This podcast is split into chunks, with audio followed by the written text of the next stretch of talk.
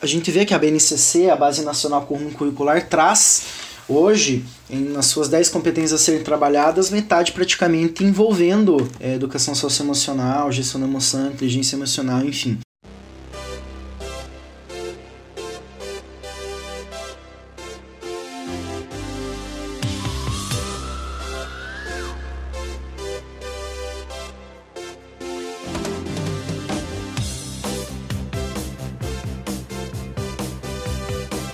Sejam muito bem-vindos ao Level Up, o podcast do professor que quer subir de nível. Aqui quem fala é seu host, o professor Sam, e eu estou aqui com a Milena. Ei pessoal, tudo bem?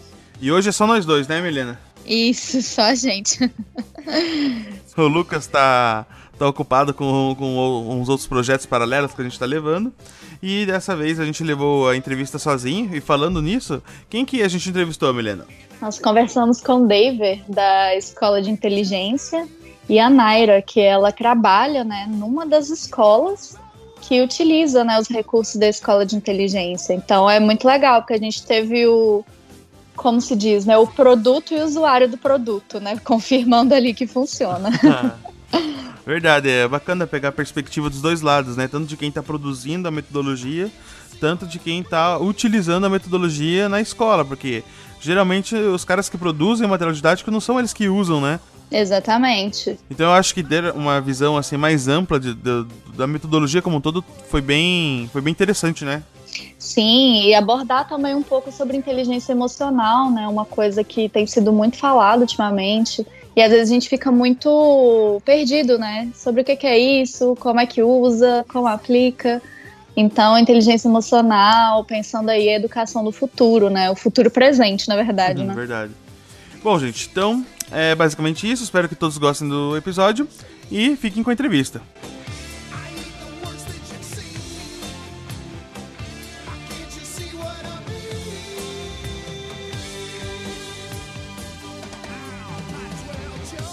Eu queria começar com uma pergunta que pode parecer meio boba, mas se algum dos professores que estão ouvindo a gente, né, se estava hibernando nos últimos 10, 15 anos e não sabe o que é inteligência emocional, como é que a gente pode definir isso? Como é que, o que, que inteligência tem a ver com emoção?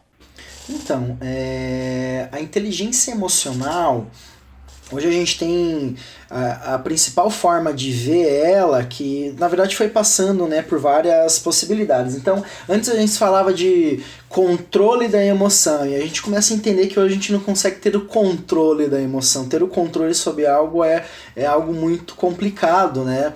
Então a gente fala do gerenciamento dessa emoção. E além do gerenciamento dessa emoção, é, a principal questão da inteligência emocional é você ter a percepção daquilo que você está sentindo. Então, o acesso teu às suas emoções é o fator principal hoje que a gente traz é, com relação à inteligência emocional. E aí esse conceito ele vai se expandindo, né? E a gente vai entendendo que é possível que você faça um gerenciamento dessa emoção através de um gerenciamento do pensamento, porque é algo que está muito interligado, certo?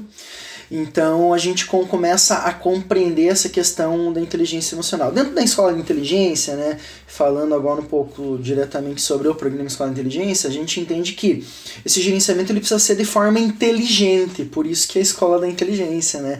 Então, esse gerenciamento ele não pode ser exatamente assim, vou agora me tornar um gestor do meu eu, né? E sem ter uma fase preparatória para isso, sem estudar, então eu preciso estudar o meu eu estudando esse meu eu, é, a gente entende que eu vou conseguir ter o quê? É, um acesso a essas emoções né, através do hábito do pensar, através do hábito de acessar as emoções, o hábito de, de, de compreender-me como eu me entendo como pessoa, como eu atuo no mundo, e aí eu começo a ter um processo de gerenciamento de emoção e a gente começa a falar de inteligência emocional. Pô, interessante. Você falou alguns termos aí que eu né, até desconhecia. Essa questão de gerenciamento das emoções, a, a próprio ter acesso a, a, a questão das emoções. Né? Eu acho isso bem, bem interessante que por mais que se, se, esteja falando sobre isso bastante assim nos últimos tempos, mas a gente não vê muitas iniciativas sobre isso, né? Por que será? É, hoje a gente é, é, vê ainda uma restrição, né? O qual algumas escolas pensam em um formato talvez um pouco arcaico, né? É, a gente vê que a BNCC, a Base Nacional Comum Curricular, traz Hoje, em, nas suas 10 competências a serem trabalhadas, metade praticamente envolvendo é, educação socioemocional, gestão da emoção, inteligência emocional, enfim. E, mas ainda há aquelas escolas que ainda pensam e olham com, dando uma importância além para ainda os conteúdos curriculares. E aí a gente fala basicamente do português, da matemática, e esquece que é, a educação socioemocional ela vem para trazer uma leveza na aprendizagem desses conteúdos. Ela vem para aprimorar a condição da aprendizagem desse conteúdo. Então, uma criança que ela está bem trabalhada emocionalmente, ela consegue o quê? É, aprender de forma mais efetiva. E aí nós temos a Naira, né, a nossa é, querida parceira aqui de, de podcast, o qual ela está podendo presenciar isso dentro da escola dela. É uma escola que adquiriu o programa esse ano e ela já está tendo resultados maravilhosos, principalmente dos pais das famílias. E a Nara podia comentar um pouquinho, Nara, para nós, como que é isso? Sim, sim, perfeitamente, David.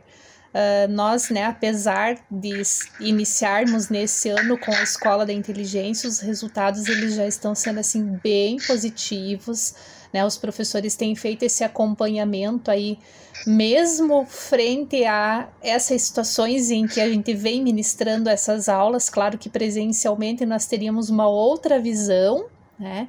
Mas os professores têm me reportado e colocado situações assim que nós ficamos maravilhados, né? Da, da participação da família, dos alunos, os momentos de conversa que a escola da inteligência vem proporcionando para esses alunos que seriam conversas que obviamente não existiriam em algumas situações. Então, realmente acaba instigando esse momento mais familiar, né, essa questão de emoção mesmo entre os entes, né? E, e essa questão de, da interdisciplinaridade também vem funcionando bastante na nossa escola. A escola da, da inteligência, então, é, pelo que eu entendi, ela vai além do, do, do aluno, ela chega na, no contexto, inclusive, familiar. Ou só está acontecendo isso, tipo, por conta da, do ensino remoto, que os pais estão mais presentes? Ou ela já foi pensada assim? Então, a ideia, na verdade, a gente sempre fala que é um programa, né? A Escola Inteligência é um programa. É um programa que trabalha com, é, principalmente, saúde mental dessas crianças, com a prevenção da saúde, né, é, de, de transtornos psicológicos. Então, a gente entende que é um programa de, de saúde que, através da educação socioemocional, atinge tanto o aluno, como a equipe escolar, como a família. Então, é uma tríade. E hoje estar junto das famílias e trazendo essa família para dentro da escola, que talvez seja a maior dificuldade de, de toda instituição é algo que para nós é muito gratificante, é uma missão de vida muito boa.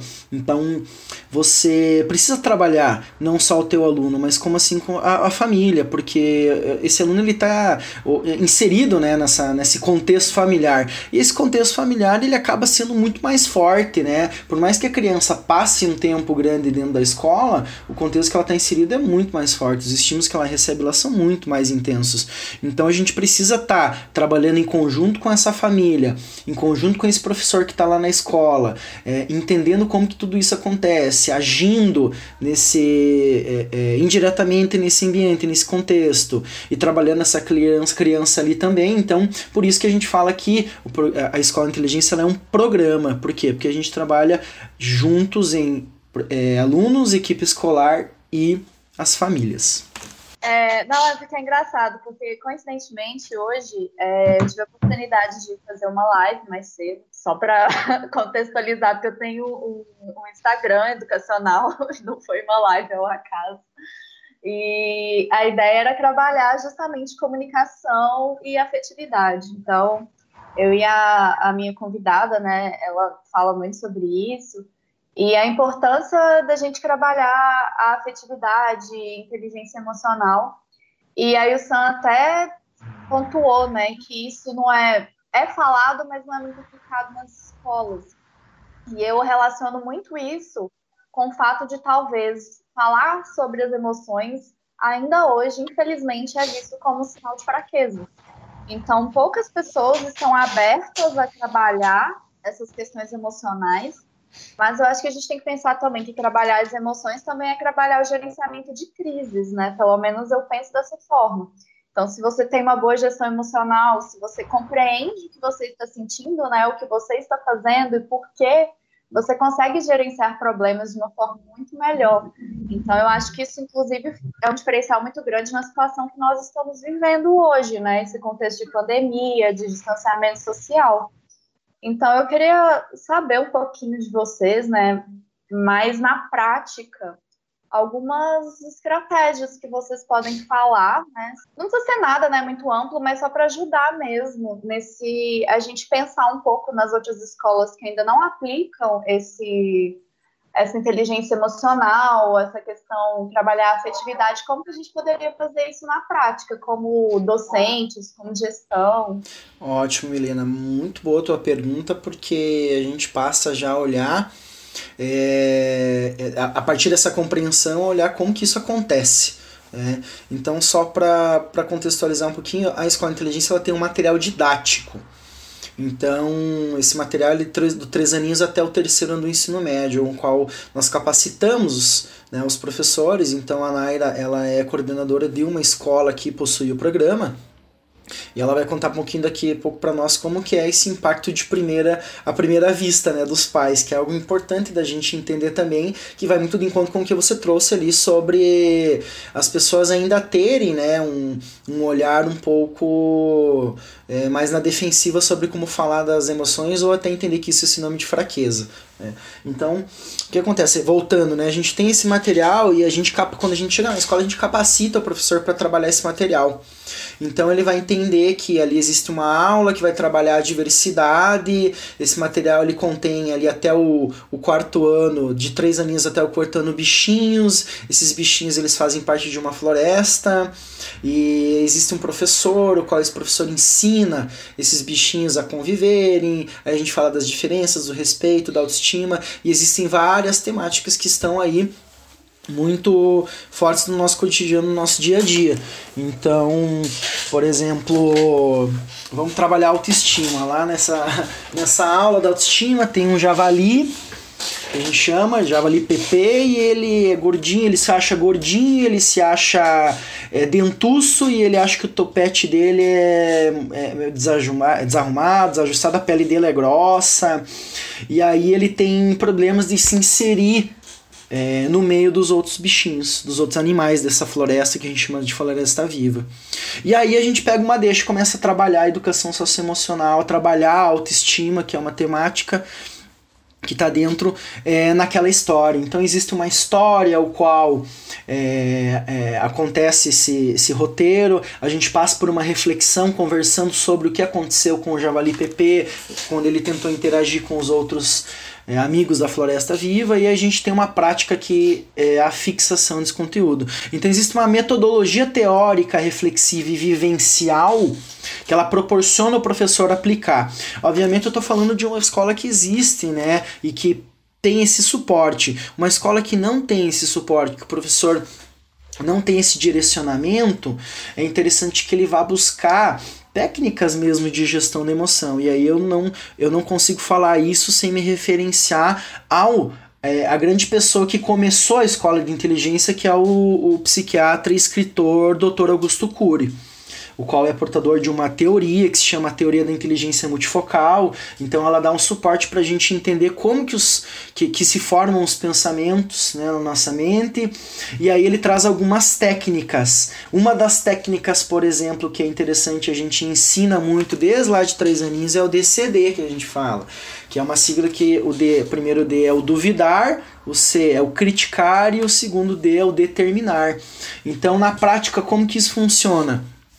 Então, quando eu passo por ou tenho um pensamento disfuncional, um pensamento que ele é ruim e ele não me ajuda, que envolve emoções como medo, angústia, ansiedade, eu tenho que duvidar é, que tipo de pensamento que está passando nessa minha cabeça? Será que esse pensamento ele está dizendo o que, que ele está querendo dizer para mim? Eu tenho que criticar ele, eu tenho que taxar esse pensamento de ou, ou alguma boa, ou algo bom ou algo ruim, porque se ele está dizendo alguma coisa para mim é uma verdade absoluta, a gente entende que a nossa mente mente para nós, direto, todo dia, todo momento.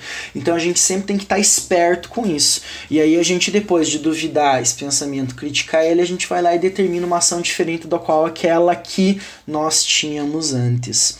Essa é apenas uma das técnicas, né? A gente ensina isso para as crianças? Sim.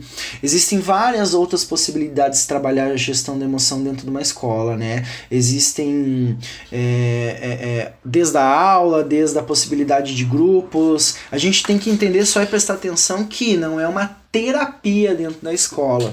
É, é um suporte com ferramentas o qual vão ensinar essa criança a crescer com eu forte, amadurecendo esse eu, o qual ele lá na frente não vai, ou vai reduzir muita possibilidade dele ter uma depressão, uma ansiedade, um transtorno de pânico.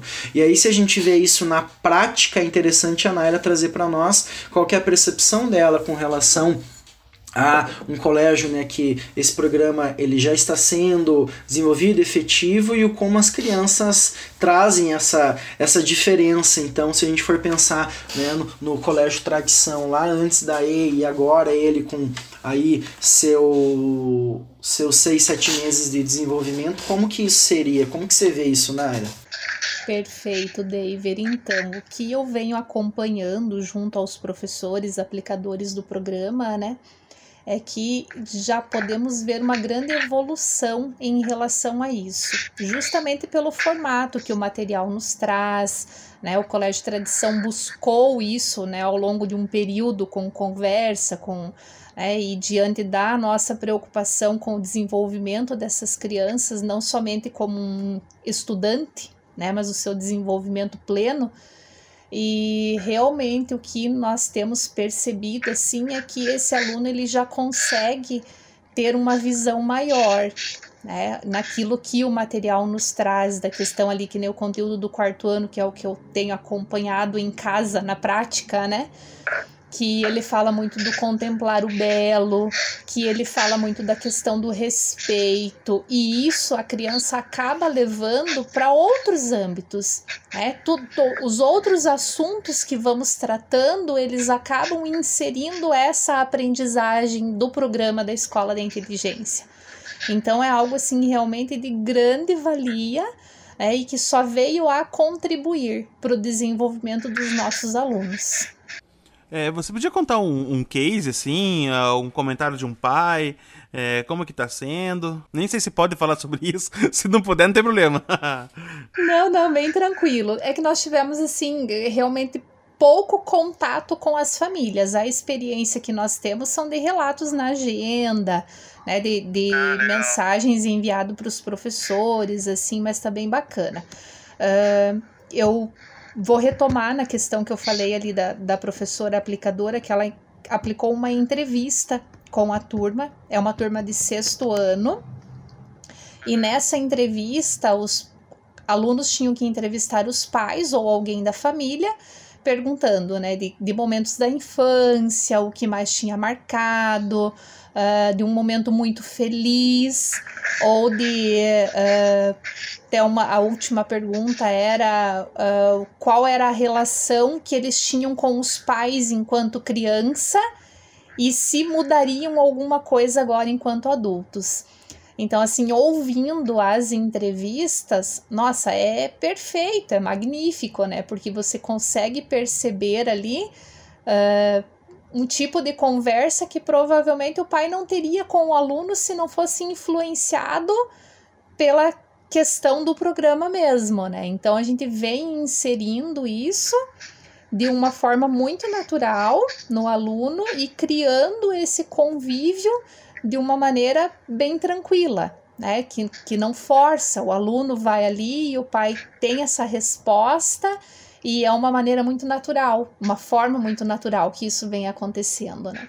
E os pais têm gostado muito, aqueles que participam, né, que dão os seus relatos, assim, que realmente está influenciando na vida dessas crianças.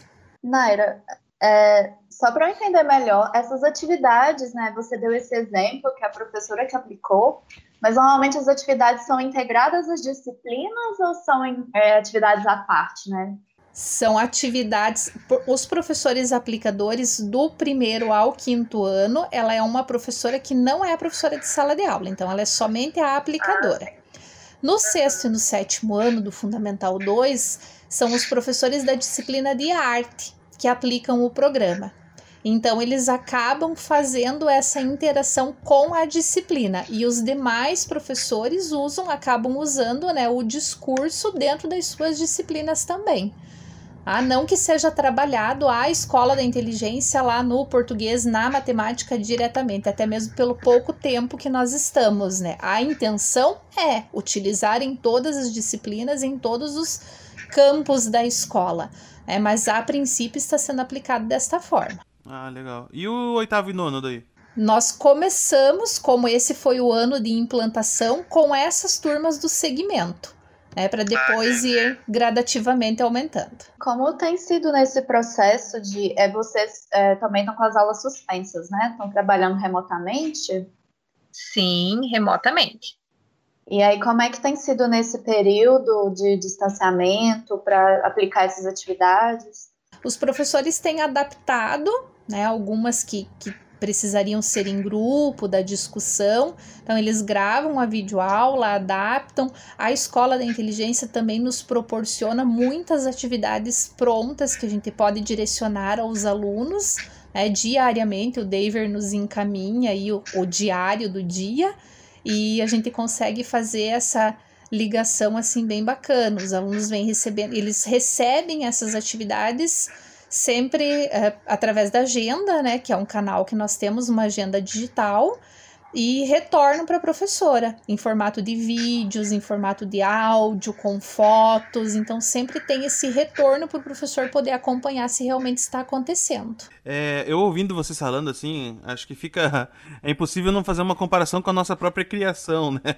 Eu volto no, no passado e penso, poxa, é, como é que não seria o, o Sando presente se não tivesse passado por uma uma situação ou uma metodologia dessas, né? Como, pelo menos eu acredito que seria muito melhor, né? Mais estável, enfim. E aí eu paro e penso também no, nos próprios professores, né? Porque hum, eu acho que os professores, ele, é, é um, eles são, né? Eles fazem parte de uma classe que acho que tá entre as mais desequilibradas de todas, né? Sem, sem fazer uma crítica contundente, mas a gente vê, nossa, eu vejo pelos meus colegas, assim, até eu mesmo, né? A gente surta o tempo todo, né? É, até às vezes em situações mais graves, assim, questão de saúde mesmo, depressão, ansiedade, síndrome do pânico. E aí eu, eu penso assim, é, um professor que a princípio não tem essa, essa gestão emocional tão bem é, desenvolvida, ele pode trabalhar com essa metodologia com os alunos dele? É interessante isso que você trouxe, porque acho que todos nós, quando a gente começa a ter esse acesso a, a esse programa, a gente pensa. Eu, eu, eu, né, eu, minha formação é psicologia e pedagogia, quando eu entrei, é, era, era algo muito novo também para mim. E e eu penso, quando eu comecei a fazer as organizações, eu pensava, né, dentro das escolas, né, eu tendo aqui Paraná, região do Paraná, então, é, o estado do Paraná, e aí eu fiquei pensando assim, poxa, sabe que eu seria diferente se eu tivesse tido acesso a isso também? É uma pergunta bem comum. E eu, uhum. eu arriscaria dizer que com certeza nós seríamos pessoas diferentes, assim como essas crianças que estão tendo esse suporte hoje serão adultos, eh, jo, é, adolescentes, jovens e adultos diferentes. É, a gente espera que eles sejam mais controlados, né, é o que tudo indica. A gente tem estudos que nós fazemos, aplicamos anualmente e que trazem trazem também um parâmetro muito bom para nós aí com porcentagens acima de 90% é, é, de, de resultados positivos. E aí, é, a pergunta que você, a, a, o engajamento que você trouxe na pergunta é interessante também respondendo já. É, quando eu entrei nesse programa, eu lembro que eu tive que ler as apostilas do três, do três aninhos até o terceiro do médio. E essa apostila, principalmente a do professor, ela é uma apostila que dá um suporte muito grande para esse professor.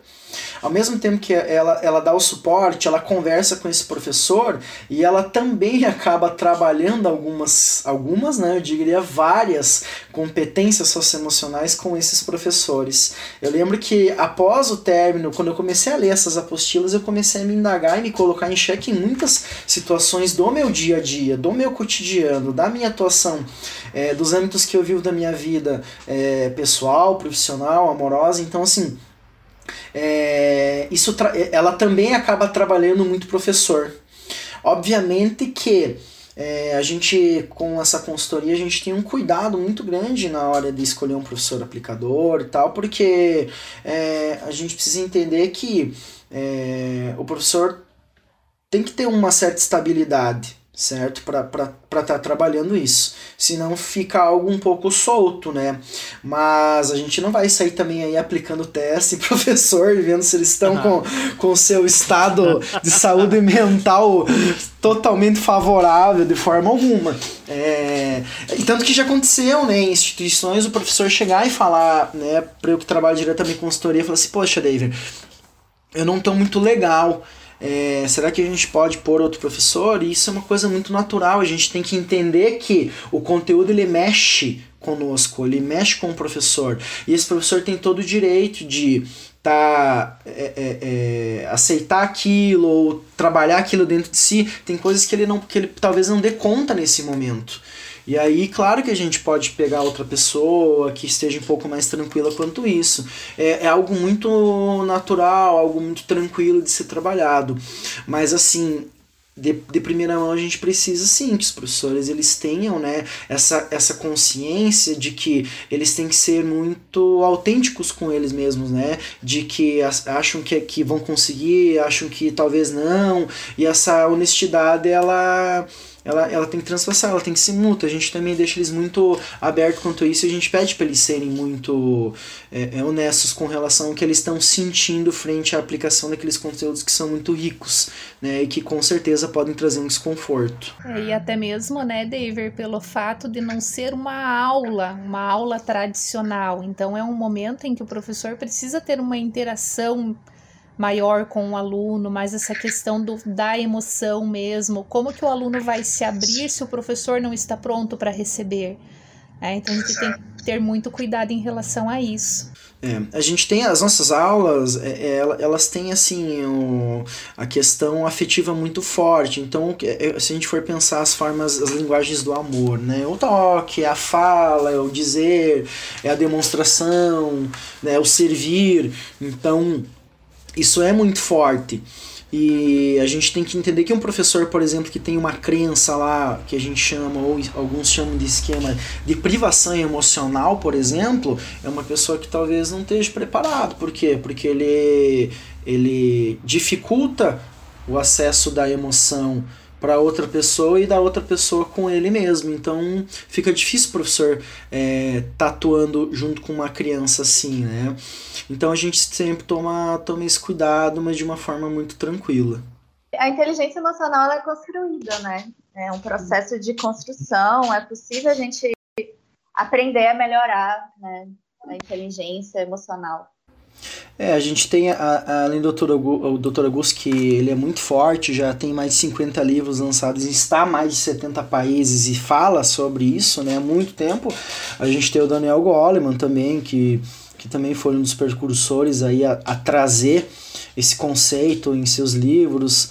Nós temos a, a, o Gardner também, que fala sobre as inteligências múltiplas que estão muito atreladas à, à inteligência emocional, onde ele traz lá as suas inteligências, comportamental sinestésica, lógico matemática, enfim, algumas que se aproximam mais das artes, enfim, então assim, a gente tem teorias que o grande, né, ali, o Daniel Goleman é um dos que que, que, que, são diferenças diretas, né? Mas a gente tem várias outras teorias que elas acabam entrando para somar né? É, muitos autores falam sobre a afetividade, né? A gente tem o próprio Vygotsky, o Vygotsky então assim, é, se a gente for pegar, muitos autores trazem isso, trazem da sua forma, é, talvez não diretamente falando sobre inteligência socioemocional, enfim, tem, tem o Bowlby também, que, que fala sobre a teoria do apego, então ele, ele comenta como que, que, que se dá esse apego desde bebê. Então isso tudo é um construto socioemocional, se você for pensar, né? E aí as teorias elas é, se aproximam, elas divergem, e aí eu, as, as pessoas que estão tendo acesso estudando vão se orientando para aquilo que chama mais atenção ou aquilo que acredita. E aí entra a filosofia também no meio, né? Com dando uma pitada especial aí com vários filósofos trazendo várias linhas de pensamentos, um, um pouco mais poética ou um pouco mais é, intensificada, e aí a gente vai trabalhando e construindo isso. Né? É, eu queria aproveitar que você falou das teorias, e eu, já que o nosso podcast é um podcast mais acadêmico, né, focado para professores, educadores e tudo mais, acho que seria interessante a gente dar uma, uma esmiuçada é, na teoria da inteligência multifocal, que eu acho que é a base da, da escola da inteligência, né? Isso, muito bacana. Assim, então, assim, a teoria da, da, da, inteligência multifocal, o doutor Augusto trouxe lá o conceito, né, e até hoje ele fala muito sobre isso em seus vídeos e tudo mais, ela trabalha na questão da construção do pensamento. Então, ela, ela, ela passa por todo um processo, mas eu não vou me ater a esse processo porque ele acaba sendo muito técnico, posso confundir na minha fala. Mas a principal questão é o seguinte: a gente, quando a gente passa pelo processo de percepção, ah, enfim, a gente acaba é, é, criando memórias. Então a teoria dela, ela fala, a teoria da inteligência multifocal, ela fala muito sobre a, a, construção das memórias, né?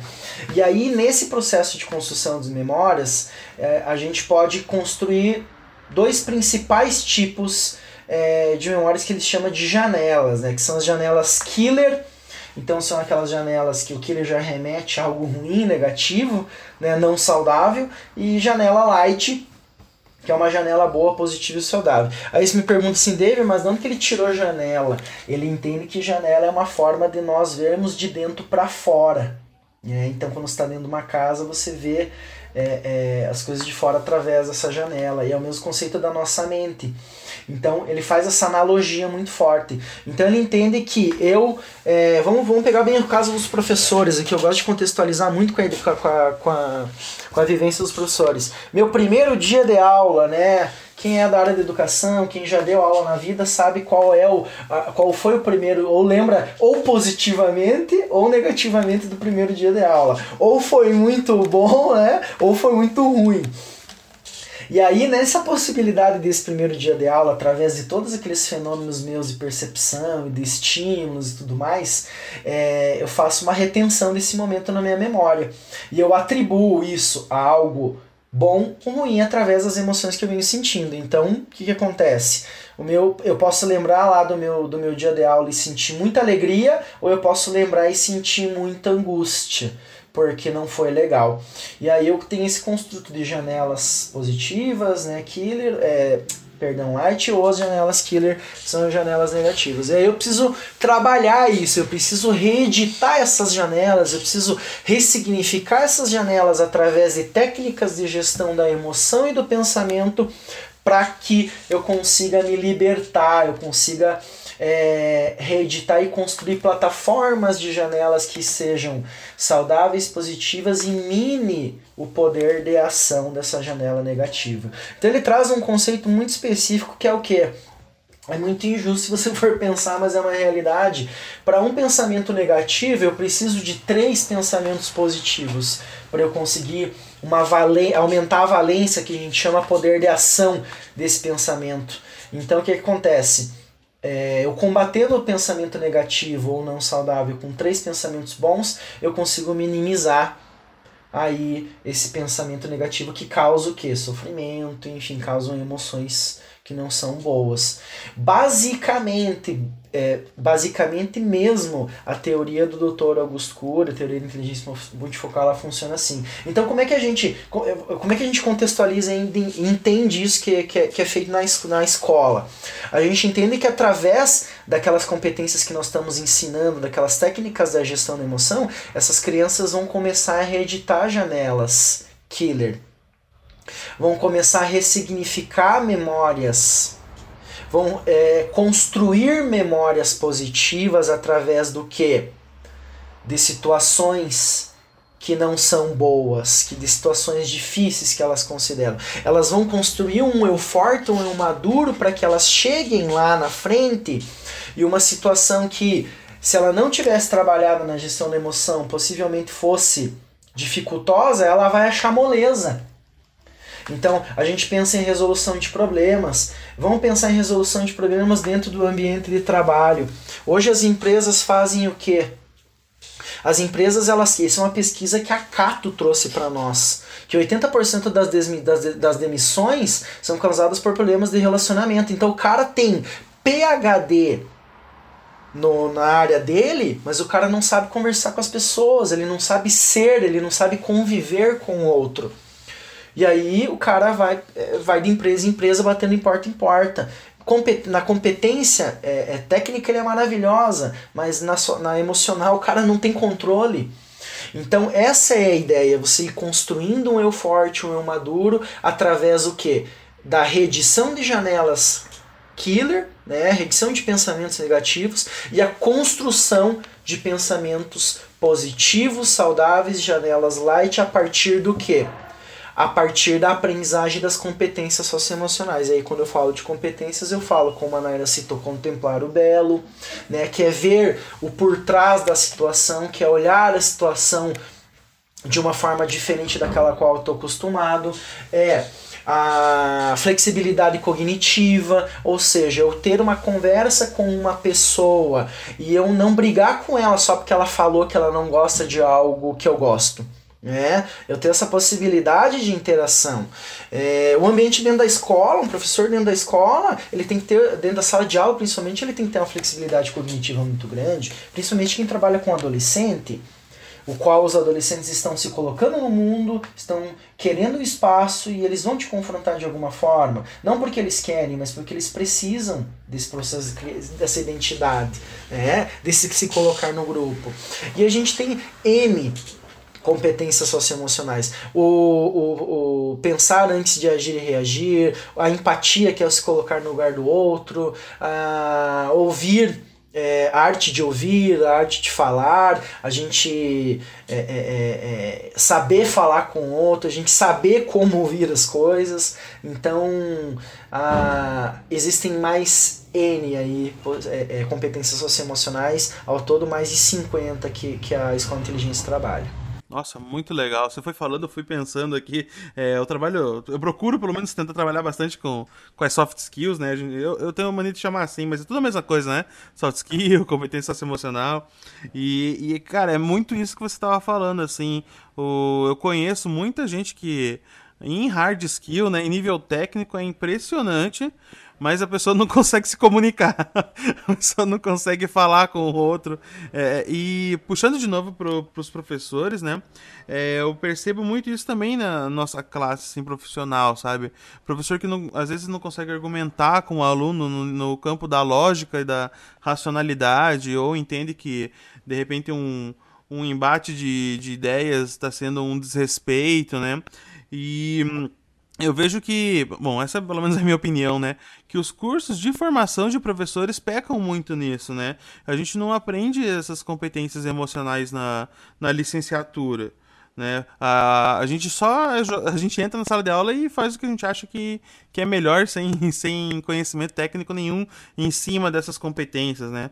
Alguns episódios atrás aqui no podcast a gente entrevistou a Dani, ela é psicóloga também, ela trabalha com comunicação não violenta, né? E ela estava justamente comentando sobre isso, né? Ela falou que nós professores a gente entra, a gente coloca os alunos para trabalhar em grupo, uh, com alunos que nunca tiveram uh, nem nada de gestão de conflito, né? De, na vida e a gente espera que tudo dê certo.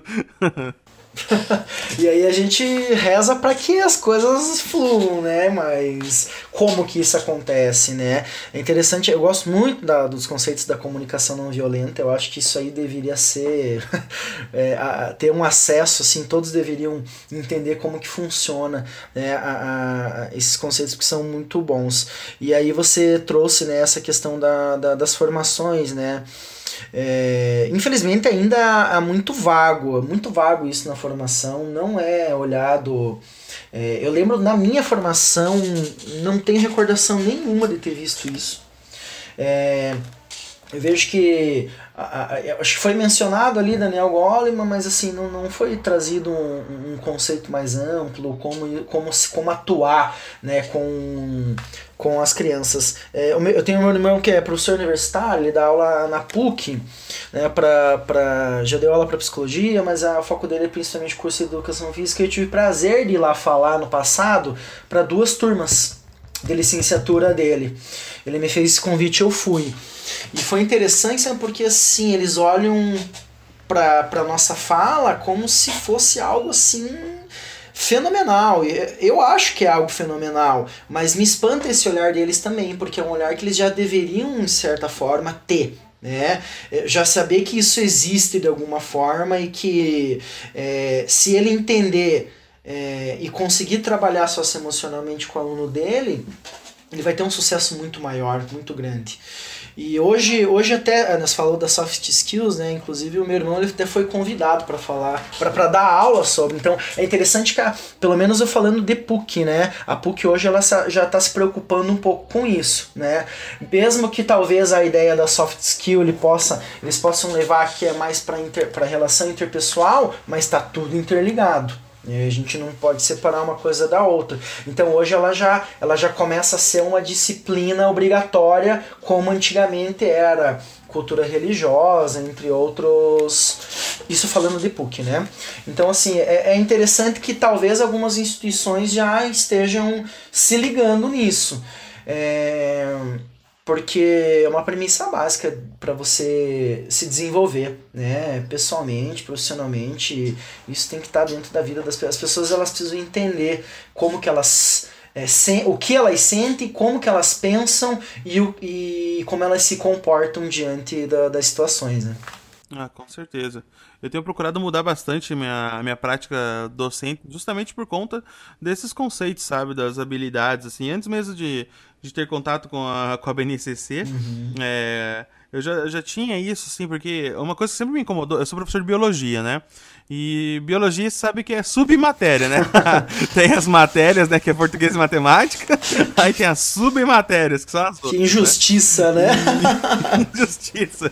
E aí os alunos perguntavam pra gente, falou, mas pra que que eu vou usar isso daí na minha vida e tal? E a respostinha padrão era sempre, né, ah, vestibular. Então, pô, quer dizer que eu vou investir 12 anos da minha vida pra, pra fazer um negócio de um dia e nunca mais. E aquilo ia me martelando, né? Tanto que na, nos últimos anos eu tenho mudado. Sempre na primeira semana de aula eu passo um, um questionário, alguma coisa assim, uma atividade com os alunos, né? Para saber qual é a, a, perspectiva de vida deles e como eles entendem a biologia dentro da perspectiva de vida deles. Então tem aquela galera que entende que é que tem muito valor, né? Que é porque ah, quer fazer medicina, quer fazer veterinária, enfim. E tem aquela galera que não vê valor nenhum. Que é a galera que quer fazer engenharia, sei lá, né? Quer fazer programação, enfim. E eu não recrimino, né? Porque na verdade eles estão certos. Então o que eu tenho tentado fazer, assim, sempre nas minhas avaliações, no meu processo educativo, é colocar um elemento curricular e pelo menos um elemento soft skill. E aí a avaliação vai em cima dos dois, né? E aí, se, se o aluno ele não quer seguir na biologia, pelo menos ele teve um, sei lá, alguma prática de negociação, sabe? Alguma prática de, de gestão de tempo. E aí o que quer seguir na, na carreira teve os dois, né? Então já mata esses dois coelhos. Com certeza, você traz um conceito muito bacana, isso que é a aprendizagem significativa, né? O cara tem que entender que aquilo ali é, tem que, é, é, tem que se, vai se aproximar da vida dele em alguma, alguma forma, senão realmente ele vai chegar ali e vai falar assim, poxa, por que, que eu tenho que realmente estudar isso tanto tempo para um dia, né? E aí o que acontece? O cara chega no dia ainda, fica nervoso porque não tem inteligência emocional e, per e perde todo Verdade. o estudo de anos por por, né, por uma questão ali somática, né? Dá uma dor de barriga no cara, o cara não consegue fazer a prova, né? Então é, é, é interessante isso. É, é, é, o que a gente prega muito, né? A escola hoje, o colégio, as universidades, elas formam para a vida. Isso já está muito claro há muito tempo. Né? É, quer dizer, talvez não sei muito tempo, né? Porque talvez ainda teve instituições que não entendam. Mas você ter essa humanização na tua, na, na tua disciplina, na tua aula, independente se você está falando de física, química, né? Não importa, mas você trazer isso é você estar tá ensinando para ele que é, é, é, é, vai muito além daquele simples, daquela simples fórmula, daquela, da, da, daquele simples problema, vai muito além, né? Você tá, tá aprendendo para a vida, para situações que você vai passar em algum momento, sejam elas associadas a, a, a, a uma coisa ou outra, né? As coisas, as coisas elas têm muita ligação entre si. Né? Muitas vezes a gente tem a tendência em talvez separar, é, é, mas elas estão muito interligadas. Né? Quando essa pesquisa que a Cato traz, que eu mencionei, ela é, é excepcional para entender isso. Né? A gente é, hoje a gente já não vê mais os, os é, os recrutadores dando tanto assim ênfase na questão de vamos fazer uma prova técnica se o cara passar beleza, né? A gente precisa ver se o cara vai conseguir se comportar de uma forma qual ele não seja agressivo, né? O, o, cara tem que, por isso que eu falo que a comunicação não violenta também ela é uma premissa básica, né? Você saber como falar com as pessoas, entender todas as situações, enfim. O que eu queria perguntar para vocês, né? Eu acho principalmente, principalmente para a Naira, né, que está ali na escola mesmo, como que as escolas, né, podem se preparar é, afetivamente, né, é, para o retorno e continuidade das atividades pós-pandemia, né? Eu trabalho no contexto de rede pública, então é um contexto completamente diferente que a gente tem, né? Aulas remotas, a gente está seguindo por outro caminho, por questões de recurso mesmo. Mas essa questão do, do retorno é algo que me preocupa muito, porque os alunos vão ter é, vivenciado diversas realidades dentro de suas casas, né? Contextos de vulnerabilidade social, ou às vezes, né? São várias realidades, várias situações que eles podem ter vivenciado, estão vivenciando. E eu acho que quando a gente retornar, a gente não sabe quando, mas eu acho que a escola precisa se tornar um ambiente de acolhimento também, né? E como que a gente pode fazer isso? Sim, com toda certeza, Milena. Eu acho que uh, essa incerteza de retorno ela vem tomando conta de todo mundo, né? E até conversava com o David hoje pela manhã. Como que será essa volta à normalidade? Porque essa normalidade não vai ser a normalidade que nós estávamos acostumados em março antes de parar. Né? Exatamente. Então, eu acredito assim que a escola vai ter que se fortalecer muito nesse sentido de acolhimento não somente dos alunos, mas também das famílias, porque eu acredito que esse nível de ansiedade ele vai estar muito grande no retorno, porque todos vão querer saber o que, que a escola vai fazer, de que forma que vai ser trabalhado, como que vamos retomar isso que ficou para trás. É porque... E a escola já está sendo cobrada agora também. Exatamente. E, na verdade, uma resposta concreta nós não temos, porque nós não sabemos até quando nós vamos ainda. Né, nesse formato de aulas remotas, né, se vamos retornar, quando vamos retornar. É, então, nós, enquanto escola, no Colégio Tradição, a gente vem conversando muito e debatendo muito né, essa questão é, conversando com alguns pais, sentindo deles, colhendo quais são as expectativas deles também, mas nós dependemos também muito das orientações que vamos receber no decorrer aí, né, dos próximos meses de como retomar. Mas certamente essa questão de acolhimento terá que estar em primeiro lugar. É, eu também eu queria fazer uma, uma última. jogar uma última questão na roda para vocês comentarem. Aí pode. Seria interessante vocês dois darem a opinião de vocês. Uh, você comentou da BNCC, né? A gente tem lá as 10 competências gerais da BNCC. É, mais da metade ele já trabalha é, com, a, com questões de inteligência socioemocional. E eu achei bem legal que você falou isso. Eu queria saber da perspectiva de vocês. Como que vai ser uh, a escola do futuro? Não é, no sentido da, do, do, retorno da pandemia, como a Milena perguntou, mas assim, daqui a alguns anos, como que vocês imaginam que vai ser a, a, a escola? Como que ela vai trabalhar? Será que essas questões vão ser melhor abordadas? Como que vocês veem isso? Então, é, eu, eu, eu vejo assim, de, particularmente, né, falando Hoje a gente. A, a, pandemia, não tem como não citar, porque eu acho que isso é uma coisa que ela já, já estava presente, e aí eu, eu, eu citando isso, eu estou falando das metodologias ativas, ensino híbrido, essas questões, né? Isso já estava sendo, já estava presente, mas talvez não era visto com tanta ênfase. E aí chega uma pandemia dessa, transforma a vida desses professores, o qual eles precisam gravar aula, eles precisam se adequar a plataformas, eles precisam aprender a baixar um programa no celular e fazer um vídeo, editar, eles precisam é, se reportar de uma forma diferente para as câmeras, é, vem as inseguranças, vem o medo, vem a, enfim, vem N questões. E, e intensifica-se essa essas metodologias ativas e esse ensino híbrido, né? É, eu particularmente vejo que é, é muito forte a entrada, foi muito forte a entrada dessa questão, uma porcentagem presencial, uma porcentagem online. É, as universidades elas já trazem, se não me engano, cerca de 20% disso através de portfólios, através de trabalhos.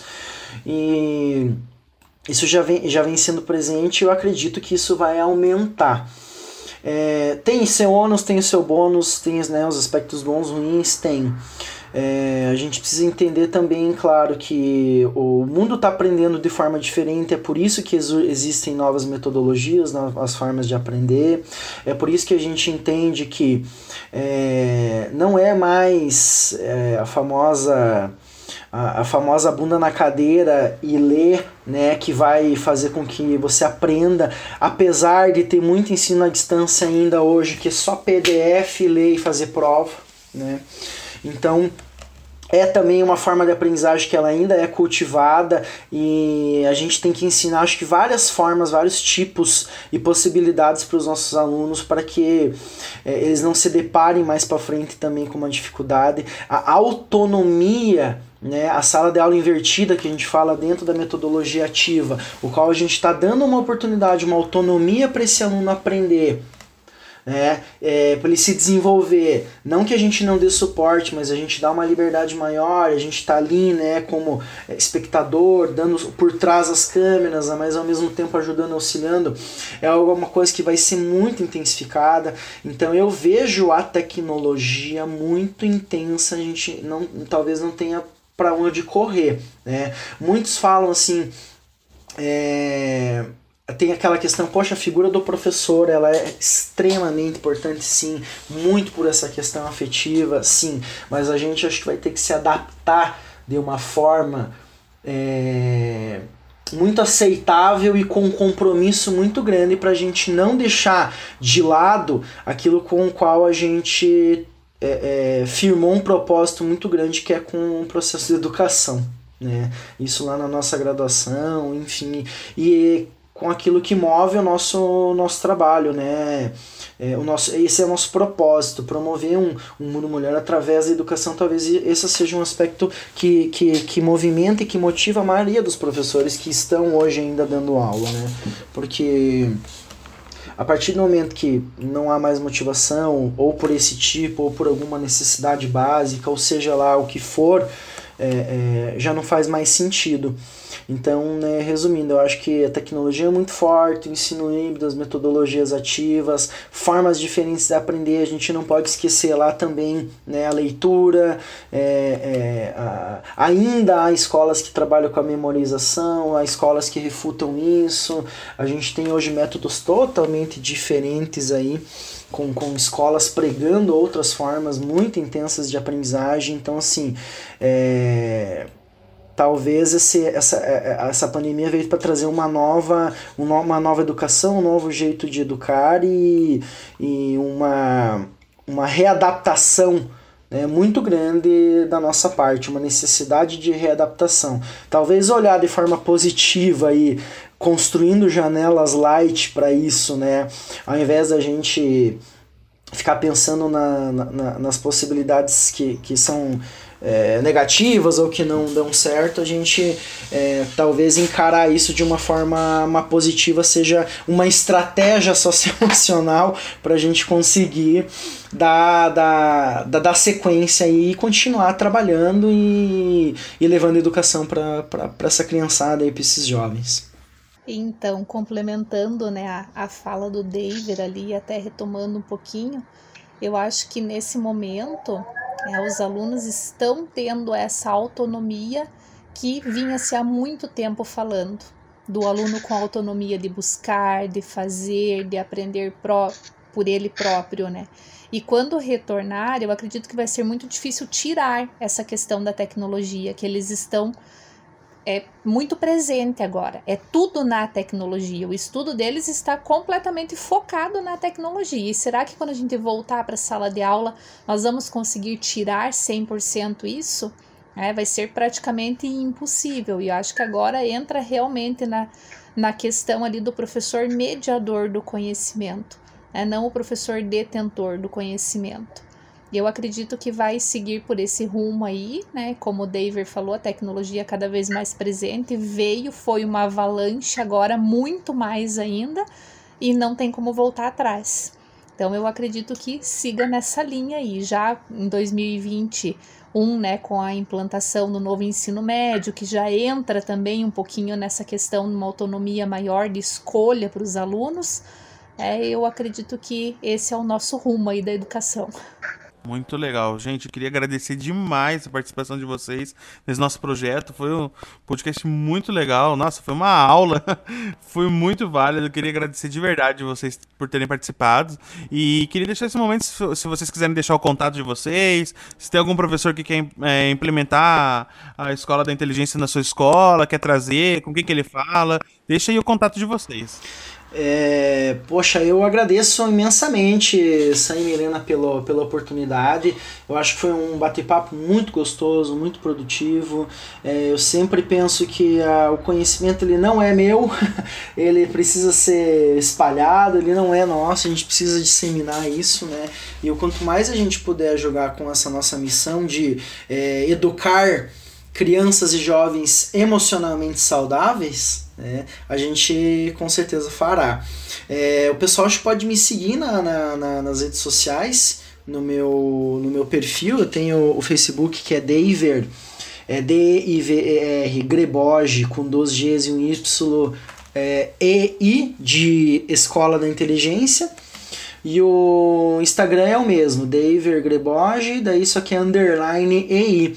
Lá os professores vão poder encontrar várias é, imagens, vários vídeos que falam sobre educação socioemocional.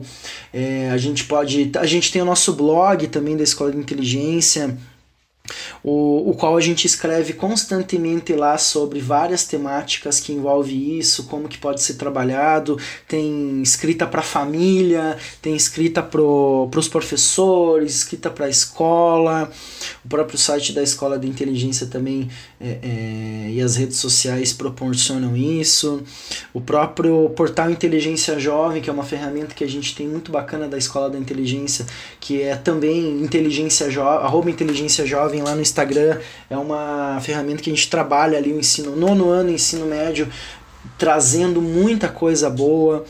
É, eu acho que é, se, se alguém tiver interesse em conhecer mais a Escola de Inteligência, pode me contatar através dessa, dessas redes sociais que vai ser um prazer estar tá contando um pouquinho, tá falando um pouquinho, assim como foi com a tradição, né, Naira? Sim, com certeza.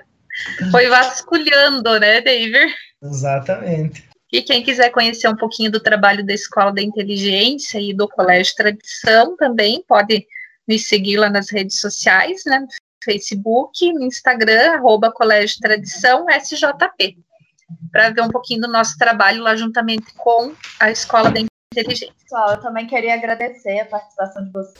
Imagina, é, mais uma vez agradeço e desejo sucesso também, porque o trabalho que vocês desenvolvem é um trabalho maravilhoso.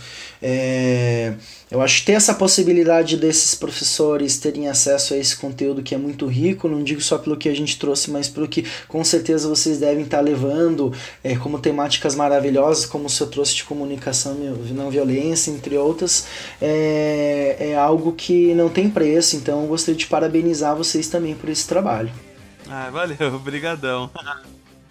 Então é isso, gente. Até a próxima. Tchau, tchau.